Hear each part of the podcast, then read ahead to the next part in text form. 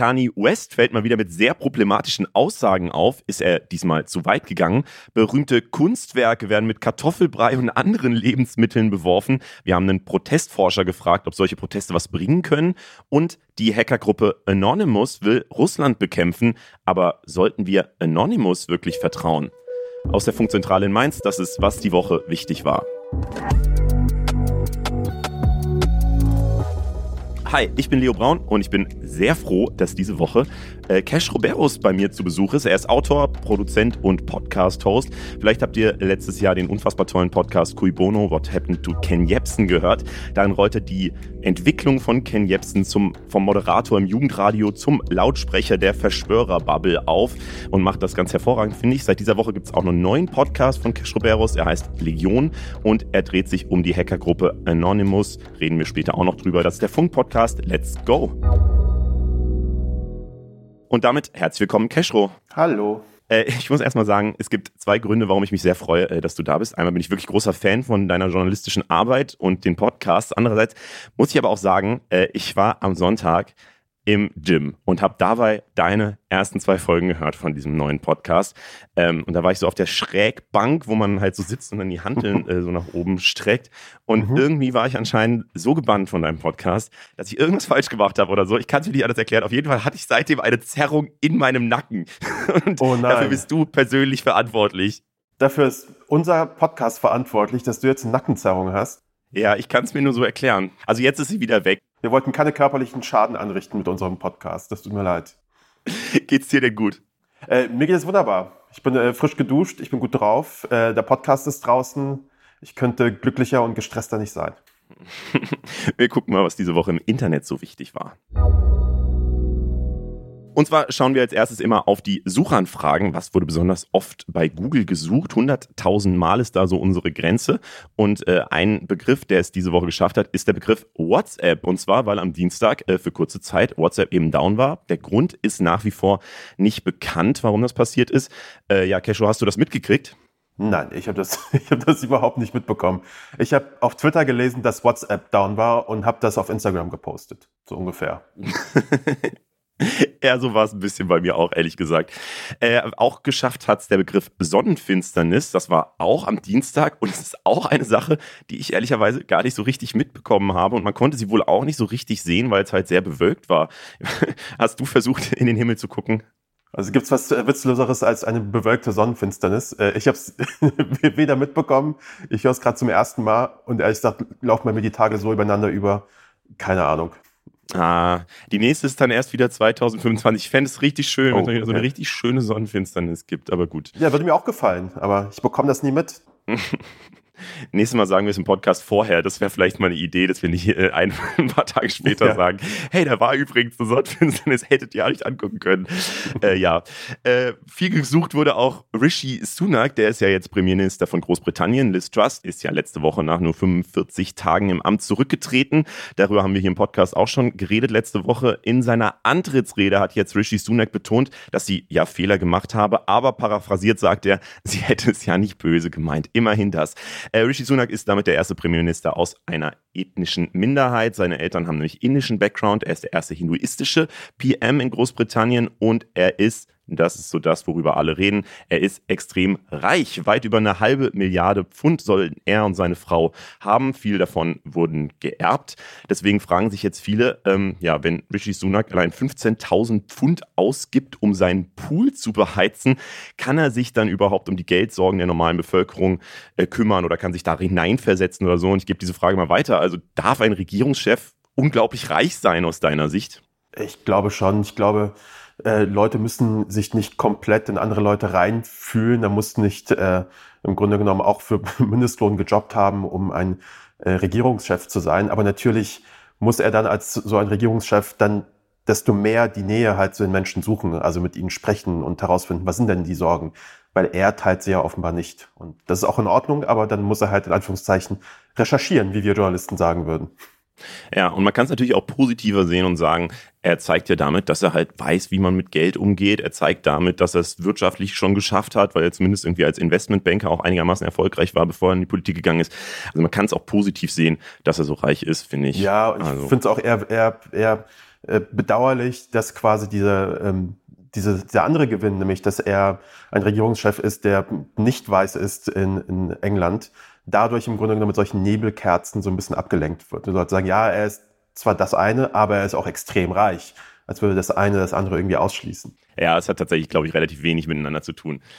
Äh, ja. Viel gegoogelt wurde außerdem noch Kanye West und über den reden wir gleich noch ein bisschen ausführlicher. Äh, bevor wir mit den tieferen Themen starten, äh, wollen wir natürlich noch ein paar Pokale vergeben. Und zwar das Video der Woche als allererstes. Es bezieht sich auf das Jugendwort des Jahres. Das wurde ja äh, diese Woche vergeben und es ist das Wort Smash, was vor allem benutzt wird, wenn man mit jemandem Sex hat. Deswegen war es in diesem Video, was ich meine, besonders merkwürdig, dass äh, der Weltfernsehsender halt über dieses Jugendwort berichtet hat und der Moderator seiner Kollegin in der Sendung gesagt hat, dass er total gerne mit ihr smasht, sagte da.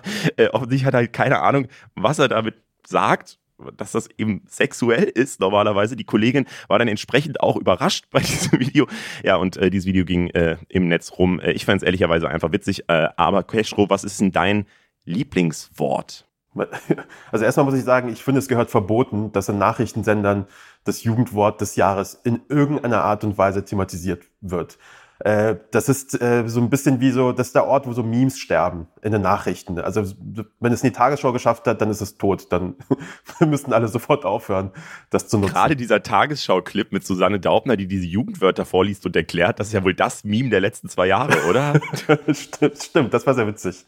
Das hat mir auch sehr gefallen, das stimmt. Aber da ist das ja auch so eine gewisse äh, Selbstironie, die man da merkt ähm, und die, glaube ich, bei der Tagesschau gerade auch so gut funktioniert. Die machen wirklich gute Social-Media-Arbeit. Aber das Video, was du gerade thematisiert hast, das ist ja einfach nur noch cringe. Das ist zum Beispiel auch ein schönes Wort. Absolut, das war letztes Jahr das äh, Jugendwort des Jahres. Äh, die Ehrenaktion der Woche geht diese Woche für mich an Joko und Klaas. Die haben in ihrer ProSieben-Sendung auf die Proteste im Iran aufmerksam machen wollen und dafür haben sie ihre beiden kompletten Insta-Accounts an zwei iranische Aktivistinnen übergeben. Sie sagen, sie machen das für immer und äh, ja, wir haben in den letzten fünf Folgen dieses Podcasts auch jedes Mal auf den Iran geguckt. Deswegen äh, zeigt das schon, dass ich das offensichtlich auch extrem wichtig finde, was da gerade passiert und dass man da hinguckt. Ähm, und deswegen finde ich, ist es halt wirklich so eine richtige Ehrenaktion. Wie siehst du das? Äh, ist es eine große Ehrenaktion? Ich finde, das ist eine, eine feine, schöne Geste, eine, eine gute Idee, eine, die offenbar angekommen ist. Äh, Leute haben das äh, geteilt und thematisiert. Die Accounts haben keine Nutzer verloren, sondern sind noch mehr dazugekommen. Also es hat Wirkung gezeigt, deswegen ist das eine, eine schöne Idee gewesen und schön ausgeführt. Deswegen, ja, sehr gut. Und es kann vor allem so ein äh, langfristiges Ding sein. Ich finde bei solchen, mhm. äh, ja, wenn man wenn, bei diesen bei diesen Themen, wo dann das ganze Internet hinguckt, so letztes Jahr Afghanistan, keine Ahnung, ähm, dann da ist ja immer das große Problem, man braucht eine Langfristigkeit, äh, weil ganz schnell kommt dann halt, geht der Medienzirkus weiter, irgendwie das Internet regt sich für ein anderes Thema ja. auf oder versucht irgendein anderes Thema wichtig zu äh, machen und groß zu machen ähm, und da hinzugucken und dadurch gehen diese Themen des letzten Jahres oder manchmal auch schon des letzten Monats ja immer direkt wieder unter und deswegen finde ich gerade diese Aktion so stark, dass man eben sagt, yo, wir, äh, ihr habt das jetzt für immer äh, und dadurch wird es vielleicht auch in, keine Ahnung, einem Jahr nochmal den Leuten im Instagram-Feed reingespült und man kann nochmal kurz kontrollieren, was geht denn eigentlich im Iran jetzt ab. Das finde ich das Gute an dieser ganzen Aktion ja, tatsächlich. Ich, ich hoffe, das zeigt auch tatsächlich so nachhaltige Wirkung, weil das Ding ist ja in dem Moment, in dem so eine Aktion, und wir beschreiben sie auch die ganze Zeit als Aktion, so als Event erscheint, dann sprechen wir darüber ein, zwei Tage und dann sind Joko und Klaas in den Trends und das ist super. Und zwei Tage später redet auch darüber dann keiner mehr. Und dann ist natürlich wichtig, dass die Leute bei diesen Accounts auch bleiben und dann nicht so entfollowen und sagen, das ist mir zu viel, zu viel traurige Geschichten aus dem Iran. So, ich glaube, ich hoffe, das zeigt Wirkung. Aber ich bin da ganz, bin da ganz zuversichtlich. Das war irgendwie, sehr, war sehr effektiv tatsächlich auch. Ja, und noch ein unglaublich wichtiger Hinweis der Woche, ähm, den mir hier meine Kolleginnen gesagt haben. Anscheinend ist am 31. Oktober nämlich die Frist für Spotify Wrapped. Das ist ja dieser äh, persönliche Jahresrückblick, wo Spotify immer anzeigt, oh. welche Songs man dieses Jahr am meisten gehört hat. Das sind ja. nur Gerüchte. Wir haben tatsächlich bei Spotify selbst nachgefragt und wollten es bestätigt haben, haben sie uns aber nicht bestätigt. Die wollten dazu gar nichts sagen, was da für Fristen herrschen. Ähm, ja, aber äh, wer am Ende des Jahres gerne mit seinem Musikgeschmack angeben will und wie gut diese Liste bei ihm ist und so, der sollte sich jetzt in den nächsten Tagen äh, nochmal sehr viel äh, gute Musik anhören, damit es dann auch die Sachen sind, mit denen man wirklich angeben kann. Äh, was war denn für dich so bisher der Song des Jahres? Der Song des Jahres, oh mein Gott, äh, Ich habe ich hab sehr, sehr, sehr, oft, äh, äh, ist, jetzt, ist ein Downer, aber ich habe sehr, sehr oft Mother I Sober von Kendrick Lamar, glaube ich, gehört. Ich glaube, das ist sicherlich auf Platz eins, weil das so ein schön ähm, geschriebener Text auch einfach ist, ein sehr poetischer Text. Ich glaube, das ist auf Platz eins. Ähm, und wenn nicht, dann habe ich jetzt noch drei Tage Zeit, um das auf Dauerschleife zu hören und das zu korrigieren, damit Leute wissen, ähm, was für ein nachdenklicher Typ ich bin. Äh, ich fordere übrigens immer noch weiterhin eigentlich, ich finde das bei Spotify gar nicht so interessant. Ich fände es schöner, wenn Lieferando so ein, so ein äh, äh, Rap machen würde. Ich würde gerne wissen, was Leute so, was Leute so im Jahr am meisten zu sich nach Hause bestellen, wie oft der McDonalds an Platz eins ist zum Beispiel. Ich weiß nicht, ob das kontraproduktiv für Lieferando wäre, wenn man sieht, wie viel man da bestellt hat. Was man da vor allem alles bestellt hat, ja. Ich nutze übrigens kein Spotify, das möchte ich hier auch nochmal sagen, ähm, damit es nicht wie Werbung ausgelegt wird. Aber dieser Jahresrückblick ist so das Einzige, wo ich jedes Jahr denke, ich will den auch haben. Ich will auch so einen Jahresrückblick. Aber ich bin bei Apple Music und die machen sowas nicht. Das ist richtig ich gemein. Ich auch. Deswegen, ja. Aber ist auch gut, da sind wir bei einem Trend mal irgendwie nicht dabei. Das ist ja auch mal eine schöne Sache. Ein bisschen FOMO muss sein. Es nervt sowieso nur, wenn dann plötzlich alle anfangen zu erzählen, was sie für tolle Musik hören. So, es ist doch eh unglaubwürdig. Ihr, ach egal. Ich reg mich da gar nicht drüber auf. FOMO hält jung, Leo. Ist so. So, bevor wir äh, zu den äh, deeperen Themen gehen, äh, hier ein ganz kleiner Hinweis in einer Sache. Ich will das Ganze hier nämlich ein bisschen interaktiver mal machen. Deswegen, ähm, wenn ihr selber äh, irgendein Thema seht, wo ihr sagt, da müsste der Pokal für den Aufreger der Woche oder die Ehrenaktion der Woche oder so vergeben werden, dann schreibt uns das gerne per DM auf Instagram oder verlinkt uns in den Kommentaren auf Insta. Wir kriegen das eigentlich in der Regel dann immer mit. Ähm, und auch wenn ihr Fragen zu Nachrichtenthemen habt oder so, könnt ihr uns die gerne stellen. Dann versuchen wir die immer am Freitag hier aufzuarbeiten. Und damit kommen wir zu den Themen, wo wir ein bisschen deeper gehen. Jetzt wird's ernst. Ja, jetzt ist wirklich ernst. Wir starten mit Tomatensuppe, Kartoffelbrei und Schokotorte. Das sind nämlich alles drei Lebensmittel, die in den letzten äh, Tagen auf Kunstwerke geworfen wurden, mit dem Ziel, auf die Klimakatastrophe aufmerksam zu machen. Und dahinter stecken zum Beispiel Aktivistinnen von Just Stop Oil oder die deutsche Protestgruppe Letzte Generation. Äh, und man kann festhalten, Aufmerksamkeit kriegen sie damit auf jeden Fall, aber irgendwie wird gefühlt dadurch sehr wenig über Klimathemen geredet, beziehungsweise über die Forderungen, die sie da haben, also zum Beispiel ein Tempolimit oder eben, dass weniger Öl verbraucht werden soll ähm, oder gar kein Öl mehr benutzt werden soll, sondern es wird eben äh, in der öffentlichen Debatte gefühlt mehr darüber geredet, ob das eine gute Protestform ist, Lebensmittel auf Bilder zu werfen. Äh, manche fragen sich, seit wann Lebensmittelverschwendung das Klima retten soll und andere sagen wiederum, äh, das zeige ja die Verzweiflung der Protestierenden, die äh, die konstruktiven Protestformen schon durchprobiert haben und jetzt eben solche Aktionen machen müssen. Wie siehst du das, Cashro?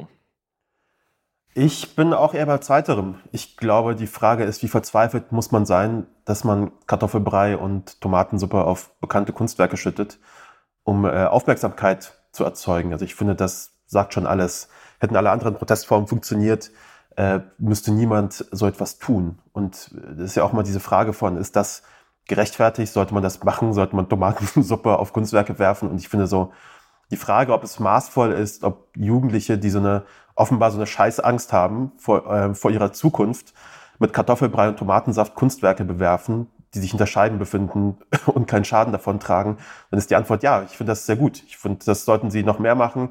Ich finde mehr Kartoffelbrei, mehr Tomatensaft, alles vollschmieren.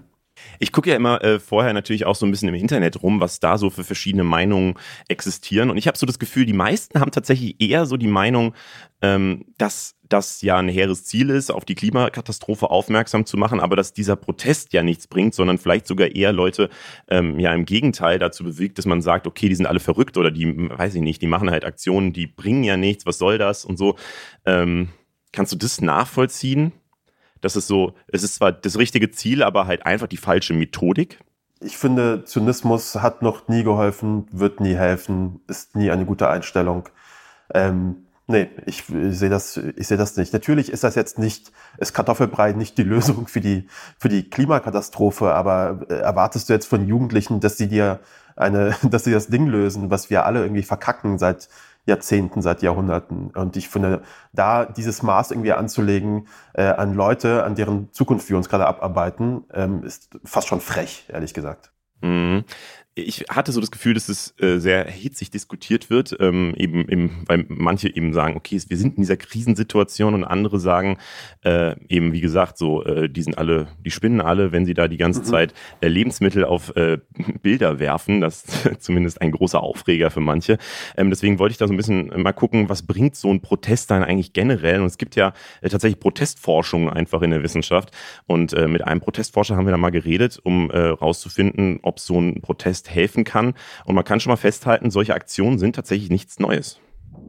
In Deutschland hat vor allem die 68er-Bewegung für Schlagzeilen mit besonderen Protestformen gesorgt.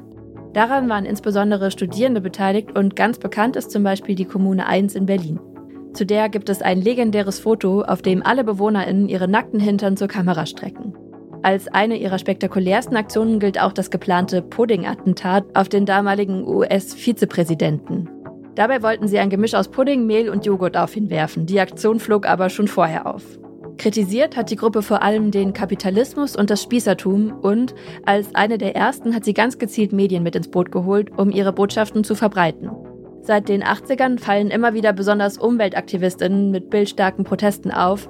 2018 zum Beispiel deponierte der Künstler Olafur Eliasson 30 Eisblöcke in London als Protest gegen den Klimawandel. Spannend bei solchen Protesten ist, dass sie indirekt Druck ausüben können.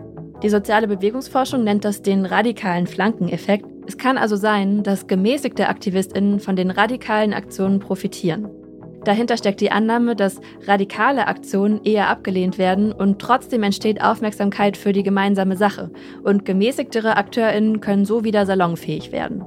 Wie erfolgreich solche Proteste sein können, dazu sagt der Protestforscher Janis Grimm von der FU Berlin ganz grundsätzlich, der Hauptzweck der Proteste ist ja zunächst einmal ein Anliegen sichtbar zu machen und darauf hinzuweisen, dass in der Klimapolitik was passieren muss. Das heißt, es geht im Prinzip gar nicht darum, eine große Teilnehmerschaft zu mobilisieren, anders als das beispielsweise Fridays for Future oder andere Massenbewegungen ähm, versuchen, sondern es geht vor allem um Disruption, also Störung und die Unterbrechung von Routine. Und da muss man natürlich schon sagen, dass äh, Sympathie oder hin oder her ähm, diese ähm, AktivistInnen äh, nicht nur in Deutschland, auch in Italien, in England und gerade durch sozusagen diese Verknüpfung von globalen, äh, von, von ähnlichen Aktionen in verschiedenen Ländern zu einem zeitlich äh, engen Rahmen, dass sie immerhin Aufmerksamkeit erzeugt haben. Ja, das Thema ist in den Medien, es ist äh, in nahezu jeder Zeitung, es werden überall die gleichen Fragen diskutiert. Ist das legitim im Rahmen einer Demokratie? Unter welchen Gesichtspunkten ist es legitim?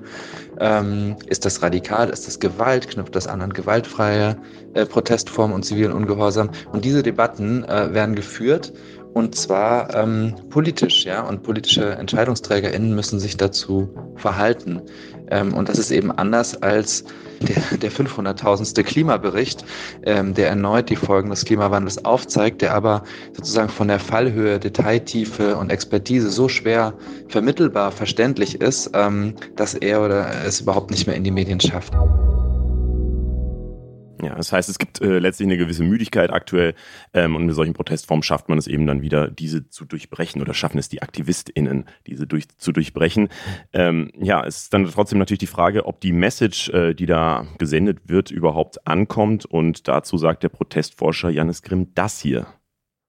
Zunächst mal ist es so, dass natürlich die direkten Äußerungen ja, der einzelnen Gruppen, die sich beteiligen an diesem Protest nicht wahnsinnig äh, stark rezipiert werden, auch nicht in der medialen Berichterstattung. Die meisten Menschen sprechen nicht über die Ziele von äh, der letzten Generation oder Stop the Oil, sondern äh, über die Gemälde, die beschädigt wurden. Ja, es geht um die Sonnenblumen es, äh, von Van Gogh oder es geht um äh, den äh, Monet im Barberini-Museum und seine Bepreisung äh, und ähm, sozusagen die Frage auch äh, im Vordergrund, ob diese, dieses Kunstwerk überhaupt beschädigt wurde durch die Aktion und äh, deutlich weniger oder nur als Randnotiz um die eigentlichen Ziele. Ähm, was aber spannend ist, ist, dass äh, die Auswahl eben von diesen Kunstobjekten ähm, natürlich auch eine sehr symbolische Komponente hat. Das heißt, ähm, es werden ganz bewusst ähm, entweder Gemälde, die eben als schützenswert erachtet werden, die als Kulturgüter geschätzt sind, ja, und als deren äh, Museen und Besitzer eben auch beanspruchen, ja, dass das für die Nachwelt erhalten werden soll, dieser Kunstschatz. Die werden eben ganz bewusst rausgesucht als Ziele. Und äh, diese Aktionen stoßen natürlich dann schon auch eine Debatte darüber an, äh, für welche Nachwelt äh, im Kontext einer Klima, potenziellen Klimakatastrophe eigentlich diese Kunstschätze überhaupt aufbewahrt werden. Also, herzlich willkommen in der Metadiskussion über die Protestform. Ähm, ja, ich weiß nicht, Cashro, wie, wie würdest du denn sagen, gibt es Grenzen für Proteste? Ich glaube, es gibt Grenzen für Proteste genauso wie es für andere Sachen Grenzen gibt. Also in dem Moment, in dem du Leute verletzt, Menschenleben in Gefahr bringst, solche Dinge. Ähm, ich glaube, es gibt aber auch Grenzen, wie bei Protesten in Ordnung sind, wo es woanders vielleicht nicht in Ordnung ist, nämlich zum Beispiel, wo du äh, teilweise auch ähm, die Freiheit von Leuten auch einschränken darfst, um zu protestieren, also die Autobahn sperren, damit Leute langsamer zur Arbeit kommen oder so, äh, um quasi so einen alltäglichen Schaden irgendwie anzurichten, Anführungszeichen. Ich finde aber den Punkt spannend, dass er sagt, äh, also dass einer gerade, dass eben gesagt worden ist, dass es so eine Art Grenzverschiebung auch gibt. Also je extremer die Protestformen werden, desto normaler sieht der andere Protest aus. Und ähm, desto normaler wird das andere wahrgenommen. Und ich glaube, dann ist das so fast schon ein elementares Teil eines, eines Protests, dass es quasi sich verfestigt in der Gesellschaft. Ähm, dass man mhm. auch die Grenzen auslotet und guckt, dass es auch solche Protestformen gibt, über die wir uns aufregen.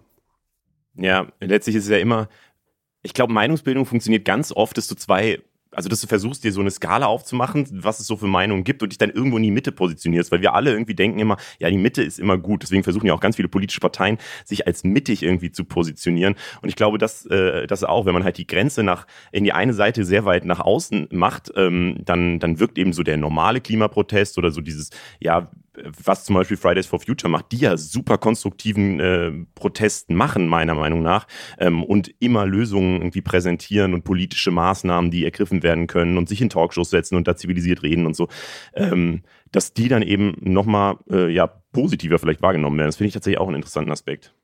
Und damit kommen wir mal zu einem Thema, äh, wo jemand die Grenzen auch ausgelotet hat und damit wahrscheinlich ein bisschen zu weit gegangen ist was eine Überleitung. Aber die Frage ist einfach nur, äh, was ist eigentlich mit Kanye West los? Kanye oder auch hier, wie er sich mittlerweile nennt, hat in der letzten Zeit so einige antisemitische und rassistische Aussagen rausgehauen. Viele Marken haben sich jetzt äh, auch von ihm distanziert schon in den letzten Wochen. Twitter und Instagram haben seine Accounts zum Beispiel gesperrt. Balenciaga hat die Zusammenarbeit beendet und der Druck auf Adidas wurde in den letzten Wochen auch immer größer. Mit denen bringt er ja die Schuhe Jeezys raus. Und äh, ja, Kani hat selbst vor ein paar Wochen noch gesagt, er könne ja antisemitische Sachen sagen, wenn er will, weil Adidas ihn eh nicht fallen lassen könnte. Und diese Woche hat Adidas dann aber doch gesagt, wir arbeiten nicht mehr mit Kanye zusammen meiner Meinung nach wirklich sehr spät, weil Adidas nun mal eine deutsche Marke ist, wo man vielleicht besonders aufmerksam sein sollte, was Antisemitismus angeht. Äh, ja, aber seitdem ist Kanye auf jeden Fall laut Forbes offiziell kein Milliardär mehr. Manche sagen, er zerstört sich jetzt eben äh, sein gesamtes Lebenswerk, das er sich äh, in, vor allem in den Nullerjahren mit seiner großartigen Musik aufgebaut hat. Andere sagen, das sind ja, Provokationen und die gehören schon seit Jahren zur Marke von Kanye West und er hat es ja vielleicht jetzt einfach nur ein bisschen übertrieben. Ähm, wie es genau dazu gekommen ist, äh, wo, wo, wir jetzt angekommen sind bei Kanye, äh, haben wir mal versucht, euch zusammenzufassen. So richtig im Gespräch ist Kanyes Verhalten eigentlich erst seit 2016, nämlich dem Jahr, in dem er auch die Diagnose bipolar bekommen hat. Spätestens seitdem ist er immer wieder mit krassen Aussagen und sehr großem Selbstbewusstsein aufgefallen und bezeichnet sich zum Beispiel öfter als Greatest Artist of All Time oder Future President. 2018 machte Kanye Schlagzeilen mit befremdlichen Aussagen über die Zeit der Sklaverei. Er unterstellte versklavten Menschen Mitsprache und Mitschuld an ihrem eigenen Schicksal. Ein guter Kumpel von Kanye ist Ex-US-Präsident Donald Trump. Nur wenige US-Promis unterstützten 2020 Trumps Wahlkampf, Kanye war einer davon. Dafür gab es schon damals viel Kritik und die hat er dann in seinem Song Ye vs. the People aufgegriffen. Darin verteidigt er Trump und kritisiert, dass von ihm erwartet würde, die Demokratische Partei zu wählen, nur weil er schwarz sei. 2020 hat er dann seine Ankündigung wahrgemacht und sich als Präsidentschaftskandidat aufgestellt, allerdings so kurzfristig, dass er es in vielen Bundesstaaten nicht mehr auf den Wahlzettel geschafft hat. Deshalb will er 2024 direkt nochmal antreten. Ein wichtiger Punkt auf seiner Agenda, er ist gegen Abtreibungen. Seine Begründung, seine Tochter Northwest sollte eigentlich abgetrieben werden und er könne sich ein Leben ohne sie nicht mehr vorstellen. Diese Geschichte hat er immer wieder erzählt, obwohl seine damalige Frau Kim Kardashian das eigentlich nicht öffentlich machen wollte. Und dann kam die Scheidung von Kim Kardashian 2021. Auf Twitter konnte man den Rosenkrieg quasi live mitverfolgen. Dort hat Kanye Kim und ihre Kindererziehung immer wieder öffentlich angegriffen, sich unter anderem über die Penisgröße von Kims neuem, inzwischen Ex-Partner Pete Davidson lustig gemacht und ihn sogar für tot erklärt. In den letzten Monaten kamen dann immer mehr rassistische und auch antisemitische Aktionen dazu. In einem Podcast hat er zum Beispiel über den Tod von George Floyd gesprochen. Der war Auslöser für die Black Lives Matter-Proteste 2020. Und Kanye glaubt, dass Floyd an einer Überdosis gestorben sei und nicht durch Polizeigewalt, obwohl der Polizist Derek Chauvin schon wegen Mordes verurteilt wurde. Auf der Pariser Fashion Week tauchte er kurz darauf mit einem White Lives Matter T-Shirt auf und zuletzt hat er mehrere antisemitische Tweets abgesetzt. Er vermutet hinter seinen KritikerInnen eine Verschwörung jüdischer Menschen und verbreitet gefährliche antisemitische Stereotype. Auf Instagram und Twitter kann er das aber nicht länger machen, weil seine Accounts gesperrt wurden. Deshalb kauft er jetzt die Social Media Plattform Parler. Die gilt in den USA als Plattform für Rechte und Konservative. Ja, und die neueste Kanye-Schlagzeile äh, jetzt aus den letzten Tagen noch ist, dass Kanye West wohl unangekündigt im Büro der Schuhmarke Skechers aufgetaucht ist und äh, dann wieder hinaus eskortiert wurde, ähm, weil die nicht mit ihm zusammenarbeiten wollen. Was vielleicht auch zeigt, dass er ja, sich vielleicht doch verschätzt hat mit dem Adidas-Deal, ähm, dass der geplatzt ist und er jetzt nach anderen Schuhmarken sucht. Ich weiß es nicht. Ähm, aber äh, Cashro, Du beschäftigst dich ja viel mit solchen Typen, die eben auf die schiefe Bahn geraten sind, würde ich mal sagen. Äh, ich weiß nicht, kann man das so zusammenfassen? Deswegen habe ich mich auf jeden Fall gefragt, wäre das nicht auch eine Geschichte, die man in so einer Podcast-Reihe in Cui Bono mal erzählen könnte? Ja, sicherlich. Irgendjemand äh, ist bestimmt dran an dieser heißen Geschichte und recherchiert sie gerade. Ähm, ich bin da nicht so interessiert dran, ehrlicherweise. Ich finde es eigentlich ziemlich erschreckend, wie wir uns so eine Figur ähm, wie Kanye West raussuchen, um uns an ihr beinahe täglich abzuarbeiten, obwohl wir in jedem Nebensatz sagen, dass er offenbar krank ist. Also dass er offenbar, äh, dass ihm offenbar nicht gut geht, dass er so eine Episode auch schon mal schon mal hatte. Er hat das ja selber schon äh, thematisiert. Ich glaube, ein Cover seines Albums war auch so ein Bipolar, steht sogar literally vorne drauf. Und dass so jemand quasi, dem es nicht gut geht, dass man dem weiterhin immer so diese Plattformen gibt und sich immer die Finger leckt, wenn er gerade ein Inter bereit ist, ein Interview zu geben und sich Leute dann freuen, dass er wieder ein Millionenpublikum ausgesetzt wird, um sich und andere zu verletzen mit offensichtlich schlimmen, schlimmen Sachen. Ähm, das finde ich eher erschreckend. Ähm, das ist eher für mich fast schon ein Medienthema von, was machen wir da eigentlich da gerade? Warum ja jagen wir ihn da gerade so durchs, durchs Dorf, wo wir immer wissen, weil wir es in jedem Nebensatz sagen, wo wir wissen, dass es ihm nicht gut geht. So. Genau, da vielleicht einmal eine kurze Einordnung, äh, was, was bei dem Thema tatsächlich einfach sehr wichtig ist. Äh, diese Bipolarität, also äh, Menschen aus seinem Umfeld und auch vor allem seine Ex-Frau Kim Kardashian betonen immer wieder, dass er eben an einer bipolaren Störung leidet. Er selbst hat das in der Vergangenheit auch schon thematisiert, sagt aber aktuell, er sei gesund. Wir wissen nicht, wer recht hat, aber es kann natürlich sein, dass eine psychische Erkrankung ein Faktor ist, der da in seine Entwicklung mit reinspielt. Ähm, das wäre zumindest eine Erklärung, aber auch keine Rechtfertigung. Es gibt aber auch, und das muss man glaube ich auch sagen, viele bipolare Menschen, die eben keine antisemitischen Aussagen verbreiten. Deswegen, das finde ich hier auch nochmal wichtig zu sagen, dass das jetzt nicht eine Erklärung für alles ist. Aber ich will eh auf ein anderes Thema nochmal kommen vielleicht, und zwar äh, die Markenverantwortung von Adidas selbst. Es gab ja jetzt eben äh, sehr viel öffentlichen Druck auf Adidas, eben bis sie jetzt diese Trennung bekannt gegeben haben. Ähm, und das haben sie auch erst gemacht, ähm, ja, nachdem der Aktienkurs ordentlich nach unten gegangen ist und sie wahrscheinlich selber sich ausrechnen konnten, dass für sie teurer kommt, wenn sie die Zusammenarbeit ähm, weiterführen, als wenn sie sie beenden. Und äh, ja, sie haben sie eben erst beendet, als dann wirklich Plakate irgendwie über Autobahnen in den USA gehangen haben mit, äh, ja, Kani hat recht mit den Juden und dann eben auch eine Gruppe von RassistInnen, ähm, die vorbeifahrenden Autos mit dem Hitlergruß begrüßt haben. Also es gibt ja diese realen Auswirkungen. Ähm, und ich frage mich da halt, hätte Adidas nicht das schon viel früher machen müssen? Diese Zusammenarbeit beenden, gerade bei so einem Künstler, der immer mit solchen Kontroversen auffällt ähm, und wo man das eben auch gar nicht ja, kontrollieren kann oder so, eben weil, weil er so eine psychische Krankheit hat. Klar, also ich glaube, auf jeden Fall hätte man das früher beenden können. Man hätte früher sich davon distanzieren können. Ich weiß nicht, ob Adidas das nicht vielleicht sogar gemacht hat, also sich zu distanzieren von den Aussagen zumindest. Aber auf der anderen Seite denke ich mir auch immer wieder bei solchen Geschichten, ich weiß gar nicht, warum, also warum Leute bei so Milliardenunternehmen sich moralisch so, so ereifern. Aber du hast selber gesagt, das ist ein Unternehmen, das ist ein gewinnorientiertes Unternehmen, das reagiert auf Aktienkurse, reagiert auf Aktionäre, Für Adidas geht damit ein großes Geschäft verloren. Für so eine Entscheidung braucht halt so ein Milliardenunternehmen länger, als wir brauchen, um einen rechtschaffenen Tweet abzusetzen, zum Beispiel. Und deswegen ist das für mich gar nicht so ein Ding von, war es zu langsam, sondern es ist gut, dass es überhaupt passiert ist. Und ich glaube, es ist auch wichtig gewesen, dass es den öffentlichen Druck gab, weil vielleicht hätten sie auch einfach das auswarten können, sagen, okay, mal gucken, vielleicht ist das in der Woche kein Thema mehr und die Leute haben es wieder vergessen. Haben sie offenbar nicht. Das ist gut. Andererseits verstehe ich auch, dass so eine Firma einfach ein bisschen länger braucht, vor allem eine, an der so viel hängt. Also ich glaube, von all den Brands, äh, über die äh, die Rede war, war, glaube ich, Adidas die, wo das meiste Geld quasi dran, äh, dranhang an, an dem Geschäft mit, äh, mit Kanyes Firma.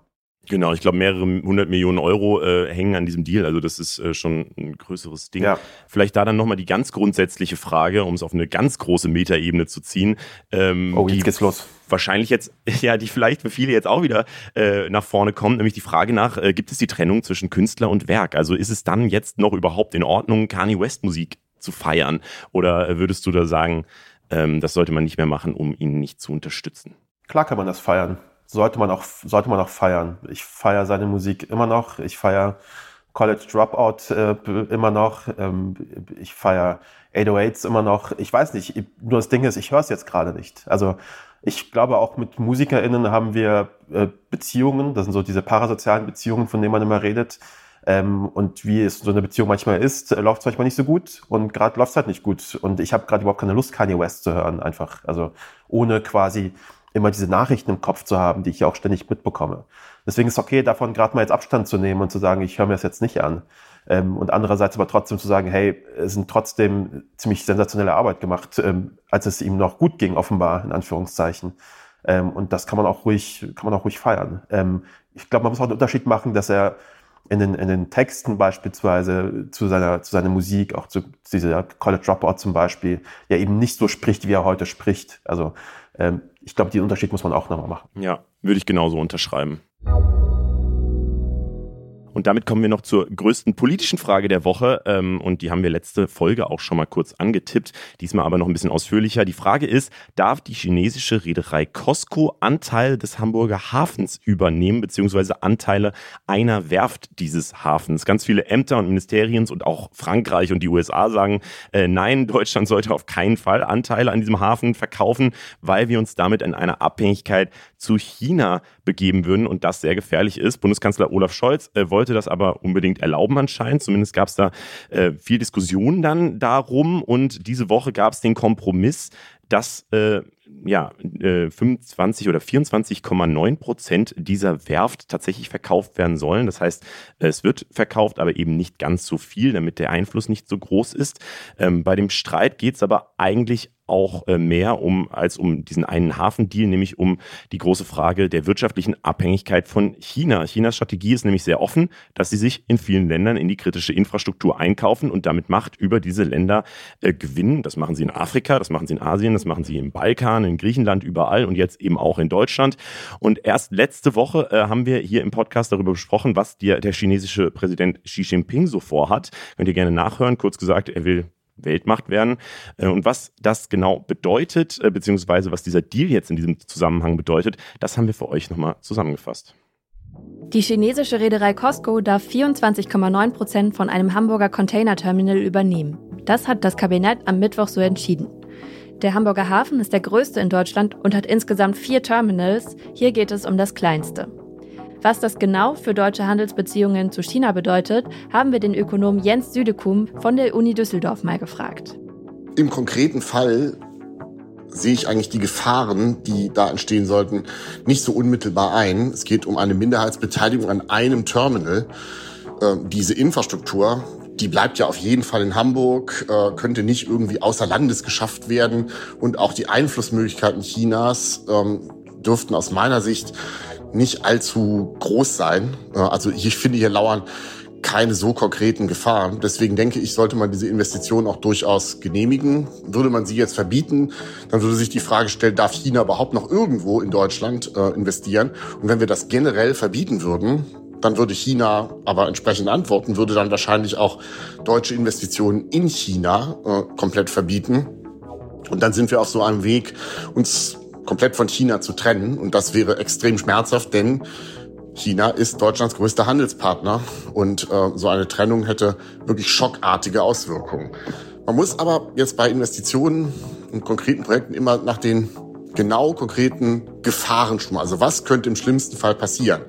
Bei dem Hafen bin ich entspannt, aber zum Beispiel, wenn es um das 5G-Mobilfunknetz geht, würde ich sehr davor warnen, dass man das ähm, bei Huawei machen lässt, also einem chinesischen Staatskonzern. Denn an diesem 5G-Mobilfunknetz wird irgendwann das gesamte öffentliche Leben hängen. Und wenn da jetzt auch nur die kleinste Gefahr bestehen könnte, dass in letzter Konsequenz die Kommunistische Partei Chinas äh, uns hier in eine Art Blackout schickt, das würde ich sagen, ist eine Gefahr, die wir auf keinen Fall akzeptieren dürfen. Ähm, das heißt, da würde ich sagen, ohne China. Aber die Gefahren im Fall des Hamburger Hafens scheinen mir doch weitaus kleiner und überschaubarer zu sein. China ist also der größte Handelspartner von Deutschland. Das Handelsvolumen zwischen Deutschland und China betrug im letzten Jahr knapp 250 Milliarden Euro. Was es bedeuten würde, wenn Deutschland und China keinen Handel mehr betreiben würden, erklärt Jens Südekum so. China ist abhängig von uns, aber wir sind auch sehr stark abhängig von China. Und zwar in verschiedener Art und Weise. Also erstens auf der Importseite. Bestimmte Güter kriegen wir kurzfristig eigentlich momentan nur aus China. Das gilt für bestimmte Rohstoffe, seltene Erden zum Beispiel, für einige medizinische Produkte, einfache Arzneimittel wie Kopfschmerztabletten zum Beispiel oder auch ähm, Vorprodukte im industriellen Bereich. Die könnte man sicherlich auch anderswoher beziehen, aber das würde sehr dauern, die, diese Handelsbeziehung aufzubauen. Kurzfristig gibt es das nur aus China. Aber wir sind auch sehr abhängig vom chinesischen Absatzmarkt. Jedes dritte Auto, das in Deutschland produziert wird, ähm, geht nach China. Insofern ist das eine extrem enge Verflechtung. Und würde es plötzlich heißen, es gibt keinen Außenhandel mehr zwischen Deutschland und China, dann wäre das ein gewaltiger Schock für die deutsche Wirtschaft. Eigentlich der größte Schock, den es seit dem Zweiten Weltkrieg je so gegeben hätte der Ökonom Jens Südekum war das. Ähm, und er sagt letztlich, dass es diese Abhängigkeit jetzt auch ohne diesen Hafendeal schon lange gibt und dass man eher auch aufpassen muss auf die äh, ja, Mobilfunkabhängigkeit, äh, die äh, da entstehen kann. Ich weiß nicht, Cashro, kannst du diese Sorgen nachvollziehen, generell diese Abhängigkeit von China? Ja, schon, weil wie kann man sich da keine Sorgen drüber machen in der aktuellen Zeit? Wir sind äh, ja mitten in so einer Situation, wo kritische Infrastruktur in Gefahr ist oder wo wir tatsächlich ein alltägliches Problem damit haben und die Politik sich damit befassen muss und Lösungen finden muss. Ähm, ein wahlentscheidendes Problem, würde ich mal sagen. Ähm, also ja, ich mache mir Sorgen, wie alle anderen auch. Und es ist, glaube ich, auch Zeit, dass wir hier irgendwie so nachhaltige Lösungen eben finden, dass uns ähm, das irgendwie vereitelt, dass das wieder passieren kann. Weil ich meine, das Problem ist ja, dass sobald kritische Infrastruktur in so Deals, die wir alle nicht verstehen, also ich werde jetzt auch nicht so tun, als würde ich kapieren, was Scholz sich da ausgedacht hat. Aber zumindest ist es, glaube ich, wichtig, dass uns oder der Bevölkerung zumindest nahegebracht wird, wie dieser Deal überhaupt aussieht und was da drinnen passiert. ich glaube, das ist das größte Problem, nämlich, dass das Ganze so krass intransparent ist. Ähm, und das finde ich ziemlich erschreckend, wie das Kanzleramt quasi da vorgeht. Und ich glaube, es war, glaube ich, der NDR, eure Kollegen vom NDR, die in einer Recherche offengelegt haben, ähm, wie Scholz diesen Deal gegen die Empfehlung ähm, aller seiner Fachministerien äh, durchsetzen will. Und dann reden sie immer von Geschäftsgeheimnissen und so. Und das finde ich ja schön und gut, wenn das bei Nachfragen quasi immer kommt, diese Ausrede. Äh, aber ich glaube, dass bei weitreichendem Verkauf kritischer Infrastruktur es wichtig ist, dass Leute verstehen, warum das passieren muss. Ich finde auch, es gab ja nicht mal eine Erklärung von Olaf Scholz. Es war einfach immer nur, er will, er will das halt durchbringen. Es gab dann natürlich die, die Vermutung, dass es irgendwas damit zu tun hat, dass Hamburg eben von einem SPD-Mann regiert wird äh, und mhm. es deswegen irgendwie wirtschaftliche Gründe dann einfach hat, aber äh, es wäre vielleicht tatsächlich ganz schön gewesen, wenn der Bundeskanzler, wenn er äh, so eine exklusive Meinung hat, äh, die eben die kritische Infrastruktur Deutschlands äh, betrifft, dass er die mal ein bisschen erklärt. Das äh, sehe ich tatsächlich ganz genauso. Vor allem gerade jetzt, ich meine, man muss ja auch den Kontext überlegen, in dem wir uns gerade befinden. Wir sind gerade äh, in, also wir merken gerade, wie uns die wirtschaftliche Abhängigkeit auf äh, von Russland so komplett auf die Füße fällt, ähm, seit wir versuchen eben Gas und so weiter von anderen Quellen zu kriegen und das eben ewig lange dauert, bis man das hinkriegt. Und in dieser Situation dann zu sagen, ja, aber wir nehmen jetzt andere kritische Infrastruktur und geben die einem anderen autoritären Land ähm, oder zumindest geben mehr Einfluss an ein anderes äh, äh, autoritäres Land, finde ich richtig problematisch tatsächlich. Ähm, also diese Abhängigkeit von China macht mir tatsächlich extreme Sorgen, ähm, und zwar auf ganz mhm. vielen Ebenen. Ähm, deswegen, ja, ja da, da habe ich so drüber nachgedacht die ganze Zeit. Die Kommunikation ist halt ziemlich, äh, ziemlich dünn. Ne? Also wir bekommen das halt nicht so wirklich richtig richtig mit, was da passiert. Das Kanzleramt kommuniziert nicht gerne, offenbar. Ähm, und dann passiert genau das, was jetzt gerade passiert, nämlich, dass wir beide uns auf so eine Art miteinander darüber unterhalten, nämlich besorgt, weil wir nicht wissen, was das ist. Und am Ende ist es vielleicht gar nicht so schlimm. Äh, und wir machen uns größere Sorgen, als sein muss. Aber in dem Moment, in dem du intransparent bist, und das gilt auch für den Journalismus, eben wie für Regierungsarbeit, ähm, entsteht Unsicherheit bei den Leuten. Und äh, gegen diese Unsicherheit, das ist eigentlich die Aufgabe eines solchen Kanzleramtes auch und so eine Öffentlichkeitsarbeit, muss man halt eben vorgehen. Und ähm, wir sind gerade unsicher, weil wir halt nicht genau wissen, was da passiert. Und das ist problematisch. Ja, und ich würde tatsächlich sogar äh, auch, also so ein bisschen Vertrauen habe ich einfach tatsächlich noch. Ich glaube, Olaf Scholz ist schon ein sehr kluger Mann und der wird sicherlich seine Gründe haben, ähm, was er da macht. Aber ich finde, ja, wie du sagst, die, die Erklärung wäre noch ganz schön gewesen. Ja. Damit kommen wir aber mal zu dem Thema, das du mitgebracht hast. Und zwar sprechen wir über die Hackergruppe Anonymous. Die tauchen ja immer mal wieder im Internet auf, immer mit dieser Guy Fawkes-Maske ähm, und wirken dann auf mich immer relativ bedrohlich. Letztes Jahr gab es zum Beispiel eine Aktion gegen den Verschwörungstheoretiker Attila Hildmann. Dieses Jahr haben sie äh, unter anderem auch Putin bedroht. Ähm, für viele spielen sie also im Team der Guten, würde ich sagen. Sie haben viele Fans. Mhm. Ich bin ehrlicherweise immer froh, dass sie mich nicht bedrohen, wenn ich diese Videos sehe. Ähm, ja, du hast jetzt sehr lange zu ihnen recherchiert und eine ganze Podcast-Serie dazu veröffentlicht. Legion heißt die. Äh, die ersten zwei Folgen sind jetzt schon draußen. Insgesamt gibt es sechs Stück. Das Ganze ist eine Kooperation mit dem NDR und dem RBB. Ähm, ich starte mal mit der offensten Frage der Welt. Ähm, ja, was habt ihr über Anonymous rausgefunden? was haben wir bei Anonymous äh, rausgefunden? Also erstmal ist das ein, äh, sind wir ein relativ großes ähm, Team gewesen. Da ähm, quasi äh, Shoutout. Ich bin quasi so ein bisschen der Hampel jetzt ähm, vorne, ähm, aber vor allem äh, Shoutout an Patrick Stegemann, meinen ähm, Kollegen, der das Ding auch geschrieben hat, und Serafin, der das produced hat. Ähm, was haben wir dazu herausgefunden? Ähm, naja, ich glaube, uns ging es erstmal darum, überhaupt dieses, ähm, dieses Phänomen Anonymous überhaupt mal zu verstehen, weil wir kennen Anonymous bislang irgendwie nur aus der Popkultur. Also das ist das, wie ich Anonymous kenne, aus wie vor Vendetta, aus irgendwelchen Hacking-Filmen und die Maske kommt äh, manchmal hier und da und ich weiß nicht so richtig, wie es aussieht. Es heißt immer, es ist ein Kollektiv und ich stelle mir so ein Kollektiv immer so vor, die treffen sich ab und zu wie so ein Vereinstreff und äh, treffen Entscheidungen darüber, was sie als nächstes hacken, wie sie da vorgehen, wer welche Aufgaben übernimmt.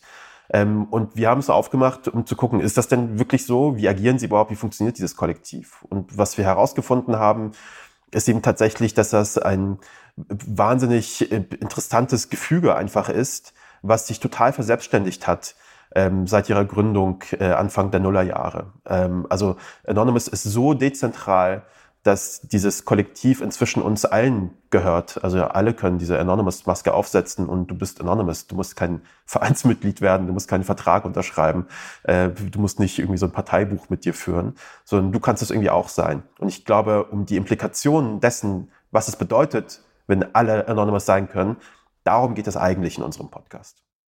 Was ich mich dabei frage, wenn jeder Anonymous sein kann und da niemand genau weiß, wer hinter den Masken steckt, kann es dann nicht auch sein, dass bei der nächsten Aktion auch mal jemand drunter steckt, den wir einfach gar nicht so cool finden? Also rein theoretisch könnte sich auch Putin eine Maske aufsetzen oder so. Ähm, und macht es das dann nicht auch total gefährlich? Genau, genau so ist das. Ja, also genau das kann es eben auch bedeuten, dass hinter dieser Maske dann eben äh, nicht nur Hacker-Kollektive sind, wie wir sie uns vorstellen, sondern dass es dann natürlich auch Player sind, die vielleicht eher andere Ziele verfolgen und ähm, diese Maske quasi wirklich literally als Maske benutzen, um etwas anderes zu verschleiern. Und das ist, glaube ich, der Moment tatsächlich, ja, wo es dann auch gefährlich werden kann. Ähm, weil du das eben dann nicht mehr weißt, was da genau passiert. Und wir haben irgendwie so ein bisschen herausgefunden in unseren Recherchen, dass man sehr unterschiedlich ist. Teilweise sind dahinter irgendwelche einzelne Leute, die so im Einzelgang einen Hack ausüben, wie in unserer ersten Episode, unseren ersten beiden Episoden. Da erzählen wir die Geschichte von einem deutschen Hacker in einem Dorf in Deutschland, der eine russische Industrieanlage hackt im Alleingang. Ähm, und dann gibt es aber auch Leute, die in einem Kollektiv das machen. Und dann kann es aber auch sein, dass es Institutionen sind, die das machen. Kann es der Geheimdienst sein? Fragezeichen. Das klingt dann immer so raunig, ähm, ist aber tatsächlich etwas, ähm, was auch in der Geschichte ist, was schon mal vorgefallen ist. Also wo der Geheimdienst mit involviert war, wo der Geheimdienst auch Anonymous zum Beispiel von innen heraus ausspioniert hat, der amerikanische zum Beispiel. Ähm, und ich glaube, das, das sind so Sorgen, ähm, die man hat und die man mehr haben sollte, auch in Zukunft, weil wir haben gerade über kritische Infrastruktur gesprochen. Ich glaube auch, dass je vernetzter wir sind in, in dieser Welt, je mehr wir abhängig davon sind, auch vom Internet und je mehr das quasi kritisch wird, desto wichtiger ist es, dass wir auf diesen Cyber-Aspekt dieser ganzen Geschichte ähm, größere Aufmerksamkeit lenken. Und deswegen ist, glaube ich, auch der Podcast gerade so wichtig. Du hast ja gerade schon das Beispiel von Robert angesprochen, also dieser deutsche Hacker von Anonymous, der hat eine russische Firma angegriffen, die Hummer großzieht, damit die an die Oligarchen verkauft werden können.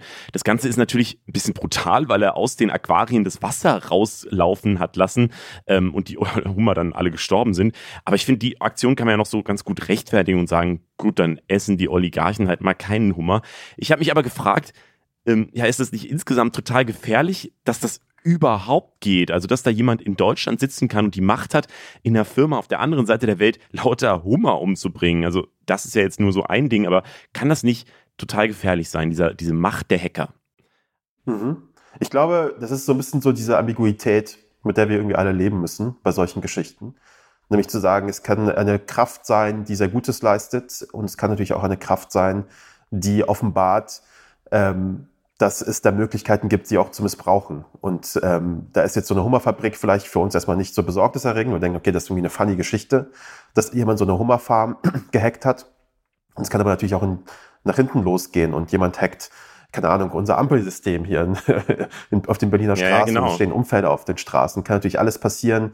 Ähm, und es gibt auch, wir erzählen zum Beispiel auch von einem Hacker-Kollektiv, was in, äh, in Belarus das Bahnnetz gehackt hat. Das kommt in einer, in einer ähm, Folge demnächst. Ähm, und durch diesen Hack quasi den russischen Militärtransport stoppen oder ins Stoppen bringen wollten. Und natürlich ist das äh, besorgniserregend. Na klar, wenn du weißt, dass du aus der Entfernung heraus äh, ein System tausende Kilometer von dir entfernt hacken kannst, ähm, ist das, ähm, ist das eine, eine gefährliche, kann das eine gefährliche Vorstellung sein, ganz klar. Ich glaube, das erste Mal von Anonymous gehört habe ich so 2010. Da waren die ja auch insgesamt sehr präsent. Dann wurde es eine Zeit lang ruhig, mhm. so hatte ich zumindest es wahrgenommen. Und im letzten Jahr habe ich dann wieder mehrere Aktionen mitgekriegt. Also die Kriegserklärung an Putin natürlich, mhm. aber eben auch diesen Angriff auf Attila Hildmann vor ungefähr einem Jahr. Ja, weißt du, warum es da so ruhig um die wurde? Ich glaube, es gibt verschiedene Gründe. Auf ein, zwei Gründe gehen wir auch in den Podcast ein, aber um mal einen irgendwie auch hervorzuheben. Ich glaube, Anonymous, wir haben ja gerade viel über Protest auch gesprochen in dieser, in dieser Sendung. Anonymous macht ja sowas, was wir Hacktivismus nennen. Also das ist so eine Mischung aus Hacking und Aktivismus. Äh, dass sie quasi mit ihrem Hacking Aktivismus betreiben und mit ihrem Aktivismus Hacking betreiben, mehr oder weniger. Ähm, und dieser Hacktivismus, dieser Protest ist natürlich immer dann notwendig, wenn gerade auch eine Krise stattfindet. Also wenn etwas da ist, wo du denkst, da müssen wir gerade eingreifen. Und wir leben gerade aktuell jetzt in einer sehr krisenhaften Zeit einfach, wo neben Klimakrise und äh, Verschwörungsideologienkrise und Iran-Revolution gerade, äh, Ukraine-Krieg, wo gerade wahnsinnig viel passiert, äh, wo wahnsinnig viele Krisen aufeinander stoßen. Wir haben quasi so eine Konvergenz der Krisen gerade. Ähm, und wo dann so ein Kollektiv wie Anonymous, was eben protestiert primär, mit seinem, mit seinem Hacking, wo so ein Kollektiv gerade zur rechten Zeit äh, wieder da ist, wieder am Leben ist, weil sie gerade wieder gebraucht werden. Und es kann sehr gut sein, dass danach, wenn es so ein danach überhaupt gibt, wenn wir aus diesem, aus dieser Krisenspirale überhaupt jemals wieder rausfallen, kann es sein, dass sie auch wieder ruhig sind und dann kommen sie halt wieder. Weil hintereinander muss man sich halt vorstellen, sind halt Individuen, sind halt Leute und Leute reagieren halt in dem Moment, in dem sie quasi das Bedürfnis haben, jetzt reagieren zu müssen, weil da draußen gerade so viel, so viel äh, schief geht. Mhm. Ich hatte, habe mir noch die Frage aufgeschrieben, wie mächtig ist Anonymous überhaupt? Aber eigentlich kann man das ja so gar nicht fragen, oder? Weil es gibt ja kein, keine richtige Gruppe Anonymous, sondern es sind ja einfach Leute, wie du es gerade beschreibst, die ähm, ja, die, die, äh, die, die eben irgendwie etwas bewegen wollen ja. oder sich gerade in der Situation sehen, äh, was machen zu wollen. Dadurch sind es ja ganz unterschiedliche Leute. Deswegen kann man wahrscheinlich gar nicht sagen, die sind so oder so mächtig, oder? Ja, doch, ich glaube, du kannst ähm, aus diesem Kollektiv oder aus dieser Anonymität geht natürlich auch eine krasse Macht hervor einfach. Ähm, du musst dir das vorstellen, das ist ja wie so eine Superpower. Also wenn du Leute fragst, äh, was würdest du gerne können, dann sagen sie entweder fliegen wie Superman oder unbesiegbar sein oder halt unsichtbar sein. Unsichtbar sein ist ja so ein Ding, was äh, ist so etwas, was Leute unbedingt mal sein wollen. Unsichtbar, anonym sein, anonym Dinge tun, dass andere da, einen dabei nicht erwischen und nicht äh, bemerken. Äh, und das ist sowas wie eine Superpower. Und du hast diese Macht, also wenn du sagst, du hast eine Maske, die für das Kollektiv steht und dieses Kollektiv sind wir alle. Also diese Maske ist quasi Public Domain. Äh, du, Leo, kannst du dir, kannst du dir auch ähm, aufsetzen. Äh, dann ist das, finde ich, ein ziemlich mächtiges, ziemlich mächtiges Tool. Und vor allem ist es dann auch noch ein Tool, was recognizable ist. Also Leute erkennen das wieder. So, das ist inzwischen so Popkultur, es ist eine Brand geworden. Und was gibt es eigentlich mächtigeres als äh, Brand Awareness äh, in dieser Zeit? Aber gibt es dann überhaupt irgendwie einen Zusammenschluss, weil du jetzt, äh, also weil du sagst, es gibt ja, ja also die, die Vernetzung äh, bringt da eben auch was. Ähm, gibt es da überhaupt, also was ist denn die Vernetzung von Anonymous? Weil in deinem Beispiel von Robert klang es ja so, als hätte der gar keine Vernetzung mit irgendjemandem, sondern der hat sich einfach entschieden, ich möchte diese Farm da jetzt hacken, hat es dann gemacht und mhm. hat das dann als Anonymous-Aktion verkauft. Mhm. Äh, wir haben das in der Kommunikationswissenschaft immer so Imagined Communities genannt. Das ist so ein bisschen wie, ähm, dass du zum Beispiel, Leo, dich als Deutscher identifizierst oder einen deutschen Pass hast, auf dem steht, das ist deine Staatsangehörigkeit, du bist deutsch.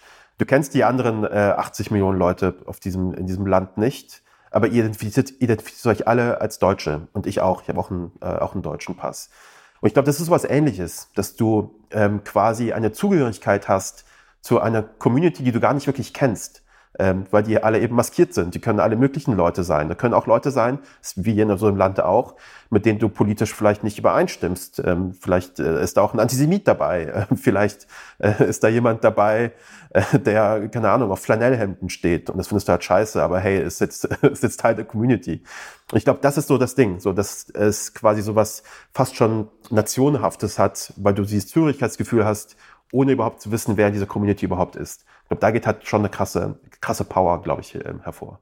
Mhm, aber die reden nicht miteinander. Also es gibt keinen Discord-Server oder so, wo, wo die Leute sich auch äh, miteinander vernetzen und sagen, hey, lass doch mal eine größere Aktion starten oder so, sondern das ist wirklich alles so sehr getrennt voneinander. Gibt's auch, genauso wie du mit ein paar Leuten über Twitter zum Beispiel äh, kommunizierst oder mit anderen über iMessage. Du hast ja in deiner Community auch wieder kleinere Communities. Du hast deine Freunde, du hast deine Familie. Das haben Leute bei Anonymous auch. Also es gibt auch in Anonymous Kollektive, heißt das irgendwie so, vielleicht so zehn Leute, die sich alle als Anonymous identifizieren, die tauschen sich aus. Es gibt Chapters, also wir haben ja in Deutschland gibt es ja auch ein Anonymous Chapter und es gibt sie weltweit, die sich verbreitet haben, gesagt haben, wir koordinieren in Anführungszeichen das aus dem Land heraus es findet keine echte Koordination natürlich dann statt, aber du hast bis dieses Chapter, was sagt, ich bin's halt. Und in dem Moment, in dem du sagst, ich bin es, bist du es halt. Es kann niemand dir sagen, dass du es nicht bist, weil es ist so dezentral. Uh, you can be uh, anywhere and anyhow. So. Und uh, genau so ein System ist das. Ja, ich glaube, ich habe auf jeden Fall einen Plan fürs Wochenende, dass ich mal gucke, wie, wie ich, was ich als erste Aktion als Anonymous mache. Jetzt hast du es mir so, so ins Ohr gesetzt, äh, dass ich das unbedingt mal ausprobieren muss. Aber vielleicht als Abschlussfrage zu dem Thema ähm, noch die Frage, also für mich teilt sich das so auf, sind es die Helden oder sind es so die Schurken oder die große Gefahr Anonymous? Wie ist es denn für dich so? Sind es die Helden oder Heldinnen oder ja, ist es eine Gefahr? Ähm, ich glaube, das sind so Dimensionen, in denen ich gar nicht so wirklich denken würde. Also für uns sowieso als PodcastmacherInnen, ähm, für Legion war auch eher so die Mission zu sagen, äh, schaffen wir es, eine, eine Geschichte mit viel Ambiguität zu erzählen über, eine, über ein Kollektiv, was eben entsprechend positioniert wird. Entweder Helden oder, keine Ahnung, Verräter, wenn sie mal irgendwelche Daten leaken, die nicht geleakt werden mhm. dürfen, mhm. so, ne, wie Edward Snowden und so weiter das ja auch immer äh, gemacht hat. Ähm, ich glaube, das ist gar nicht so das Wichtige. Ich glaube, für mich ist, stellt sich eher die Frage, wie ist eigentlich der Wert eines solchen Kollektivs für eine Gesellschaft ähm, wie unsere? Äh, hat sie Platz in so einer Gesellschaft? Ist es wichtig, dass es sie gibt? Und ist es nicht vielleicht auch okay, dass sie genauso crazy und bunt und verrückt äh, und auch schief ist wie die Gesellschaft selbst, weil sie eben uns allen gehört? Glaube, das ist so ein bisschen so die Gedankenwelt, in die ich mich rein bewegen würde.